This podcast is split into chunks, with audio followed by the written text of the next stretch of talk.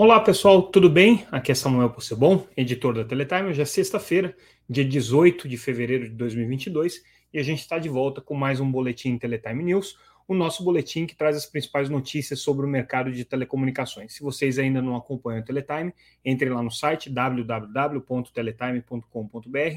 Tudo que a gente comentar aqui, as notícias que a gente está trazendo para vocês, estão disponíveis lá gratuitamente. Vocês podem, inclusive, se credenciar para receber a nossa newsletter diretamente no seu e-mail, ou então, se preferir, seguir a gente pelas redes sociais, sempre como arroba Teletime News.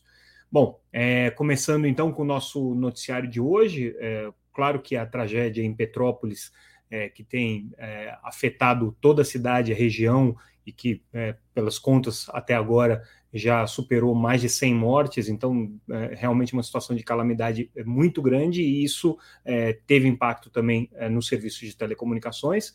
E as operadoras de telecomunicações, principalmente as grandes operadoras que atuam na cidade, estão tomando algumas providências. A gente fez um levantamento sobre como é que está a situação das redes e qual que é é, a abordagem que cada uma dessas empresas tem, tem tido com relação a essa tragédia.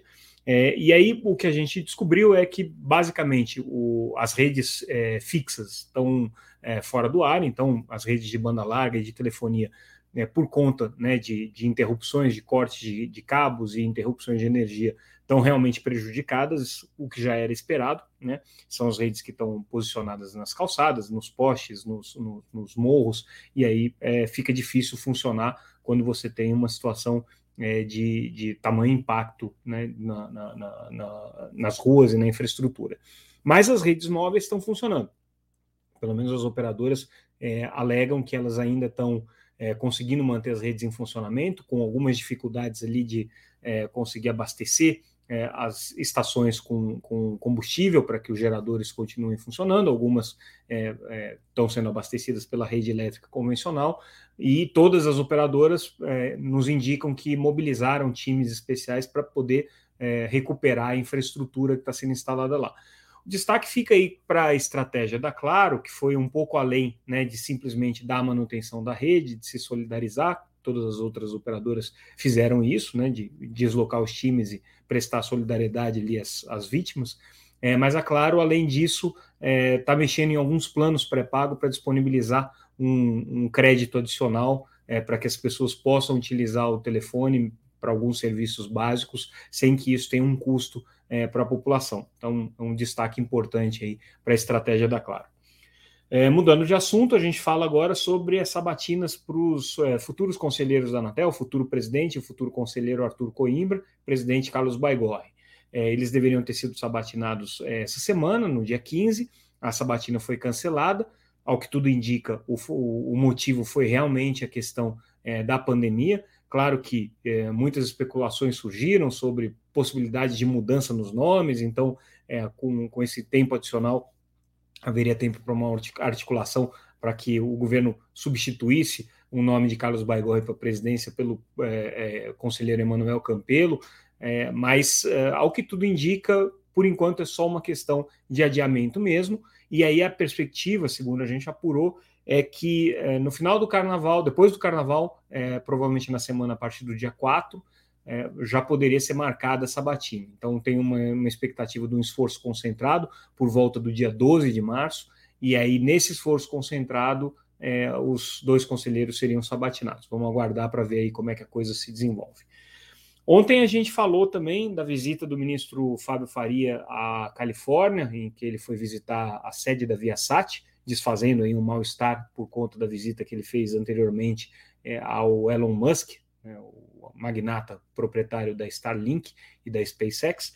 É, e aí hoje a Telebrás é, anunciou uma novidade decorrente dessa visita do ministro Fábio Faria à Viasat. A Telebrás, que também participou da comitiva, é, anunciou um memorando de entendimento, uma, uma, uma, carta de intenções aqui com a Viasat, que tem ali alguns esforços conjuntos interessantes, até de desenvolvimento de tecnologia, de satélites, explorar possibilidades de aplicações em telemedicina, teleeducação, coisas mais protocolares, mas o mais interessante é a possibilidade da Telebrás utilizar o futuro satélite Viasat 3, que a Viasat deve lançar e que vai cobrir a região das Américas até o final desse ano. Então, é, a Telebrás, que tem aí lutado para conseguir orçamento para viabilizar um segundo satélite brasileiro, um segundo SGDC. Ainda não tem perspectiva de quando isso vai acontecer, e mesmo que tenha orçamento, o planejamento e lançamento de um satélite desses leva pelo menos três anos, né?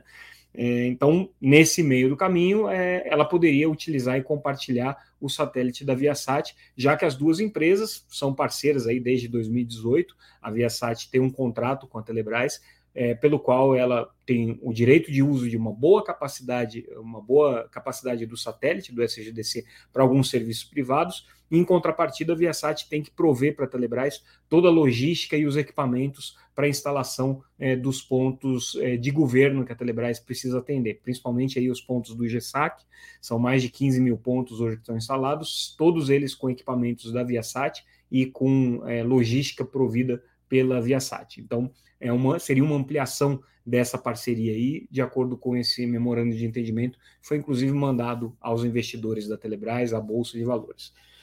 Mudando de assunto, então, agora a gente trata também de uma consulta pública que está acontecendo na Anatel sobre o regulamento de táxis. Táxis são os termos de ajustamento de conduta, são uma espécie de acordo celebrado entre a Anatel e as operadoras de telecomunicações, em que se troca aí possíveis punições decorrentes de infrações cometidas pelas empresas é, por acordos, né? E nesses acordos as empresas cessam a conduta é, é, indevida né, e ainda se propõem a projetos adicionais, principalmente na área de conectividade. Então, a Anatel faz uma troca de possíveis multas que viriam a ser judicializadas caso fossem aplicadas, pelo, por uma espécie de um acordo em que as empresas é, é, cessam os, os, problemas e fazem esses investimentos.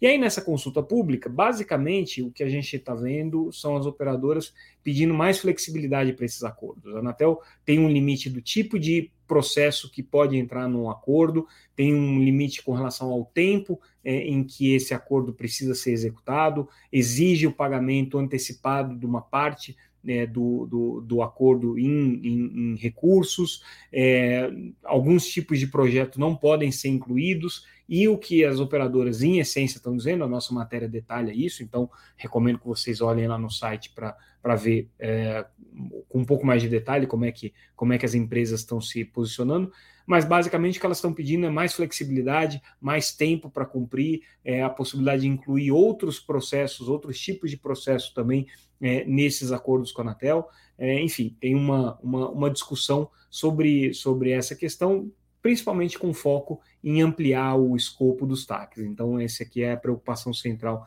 das operadoras. Mudando de assunto mais uma vez, a gente vai para outra notícia. Essa notícia é bem interessante. A Hughes, que opera no Brasil o serviço de banda larga via satélite, está é, tá realizando alguns testes aqui de uso da faixa de 700 MHz para atender serviço com serviço de 4G algumas comunidades que não têm conectividade.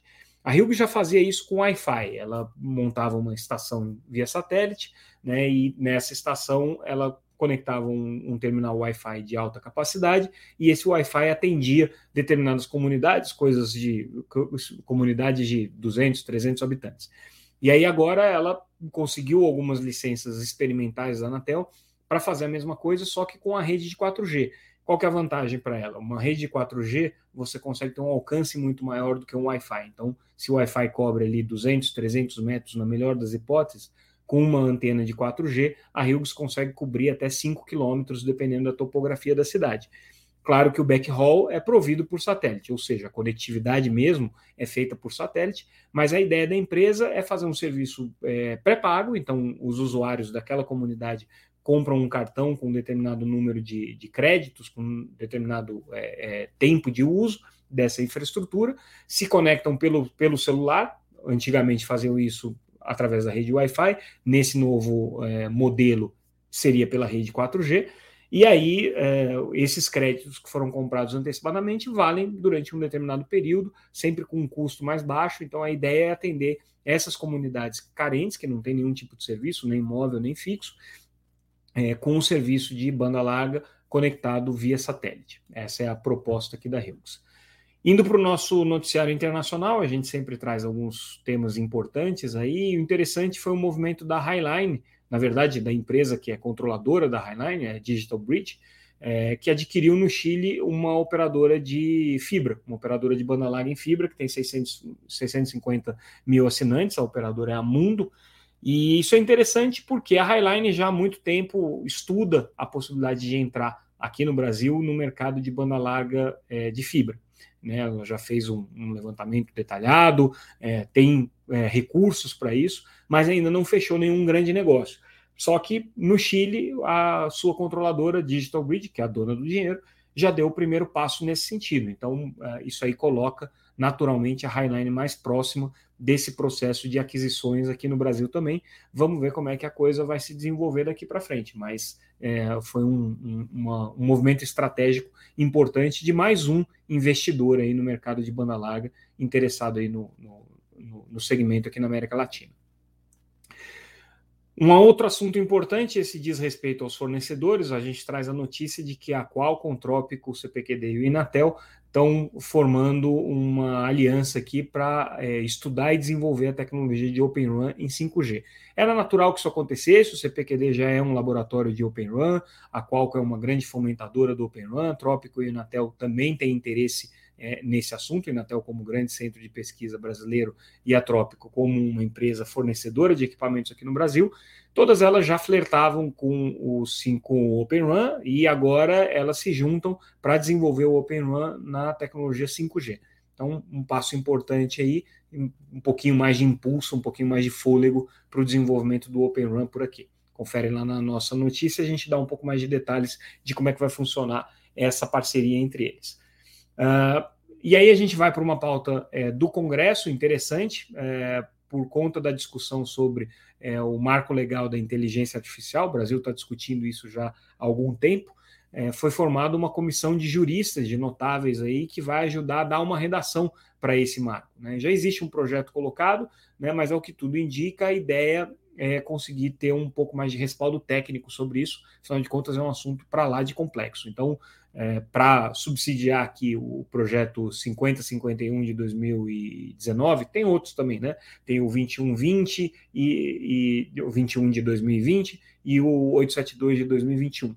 São projetos que tratam dessa questão de inteligência artificial e aí o Senado é, resolveu uh, é, fazer essa, essa convocação de especialistas e esses especialistas aí vão ajudar a dar uma redação para esse projeto. Eles têm um prazo para trabalhar, né? eles vão ter que, vão ter que é, elaborar em 120 dias um relatório sobre esse, sobre esse tema, é, mas de qualquer maneira a expectativa é que você tenha um texto um pouco mais robusto e uma, uma avaliação mais técnica sobre o tema de inteligência artificial, que é bastante complexo para o legislador brasileiro é, decidir sozinho. Né? Então, uma medida prudente aqui. Os nomes são nomes é, bastante conhecidos, muita gente que trabalhou já no projeto é, de proteção de dados pessoais, inclusive é, servidores do governo estão diretamente envolvidos com isso, participando também dessa comissão de juristas de notáveis.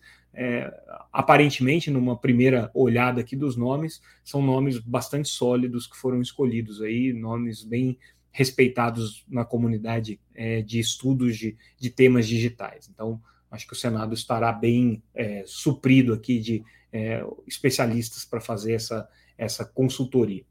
Uh, e aí a gente é, finaliza o nosso noticiário de hoje com a notícia de que a AWS, a empresa da Amazon para o segmento de cloud, está é, criando agora um, um, local zone no Rio de Janeiro com foco no mercado de edge computing. Lembrando que o edge computing é é, talvez um, um, dos componentes técnicos mais importantes para o 5G, que é você levar a capacidade de processamento é, de, em nuvem para a borda da rede, ou seja, para mais perto do usuário final.